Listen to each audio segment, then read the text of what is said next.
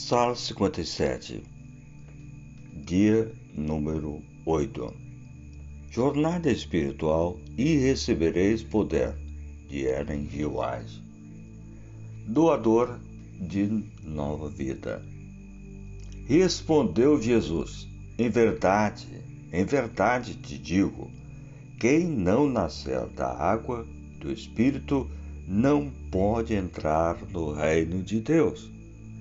João, capítulo 3, versículo 5. Para servir devidamente a Deus, precisamos nascer de novo. Nossas disposições naturais, que se opõem ao Espírito de Deus, têm de ser postas de lado. Precisamos ser feitos novos homens e mulheres em, Jesus, em Cristo Jesus nossa velha vida não regenerada deve dar lugar a uma nova vida. Uma vida repleta de amor, de confiança, de obediência voluntária. Penseis, pensais que tal mudança não é necessária para a entrada no reino de Deus? Escutai as palavras da majestade real. Importa importa-vos nascer de novo. João capítulo 3, versículo 7.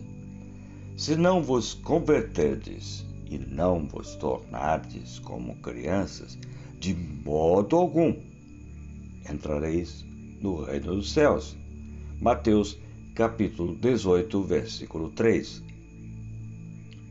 A menos que ocorra essa mudança, não podemos servir corretamente a Deus. Nossos trabalhos será deficiente. Serão introduzidos planos terrenos. Será oferecido fogo estranho que desonra a Deus. Nossa vida será iníqua, infeliz, cheia de ansiedade e perturbação. A mudança de coração representada pelo novo nascimento somente pode ser efetuada pela eficaz atuação do Espírito Santo. Só Ele pode limpar-nos de toda impureza.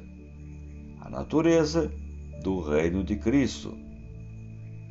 É, se lhes dermos permissão para mudar e afeiçoar o coração, seremos capazes de discernir a natureza do reino de Deus e compreender a necessidade da mudança que precisa ser feita antes que possamos ter entrada nesse reino.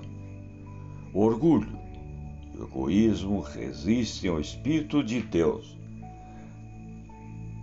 Toda inclinação natural da alma se opõe à mudança do convencimento e orgulho pessoal para a mansidão e humildade de Cristo.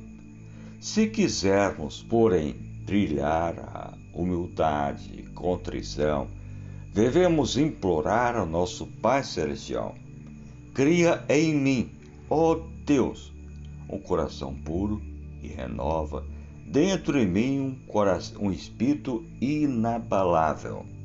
Salmos 51, versículo 10. Ao recebermos luz divina e cooperarmos com seres celestiais, nascemos de novo e somos libertos da contaminação do pecado pelo poder de Cristo. Cristo veio ao nosso mundo porque viu que os homens haviam perdido a imagem e a natureza de Deus. Ele viu que eles tinham vagado longe do caminho da paz e pureza, e que, se ficassem entregues a si mesmos, jamais encontrariam o caminho de volta. Ele veio com a salvação plena e completa para transformar nosso coração de pedra em coração de carne, para transformar nossa natureza pecaminosa na sua semelhança de modo que, sendo participantes da natureza divina, sejamos habilitados para as cortes celestiais. O instrutor jovem, de 9 de setembro de 1897.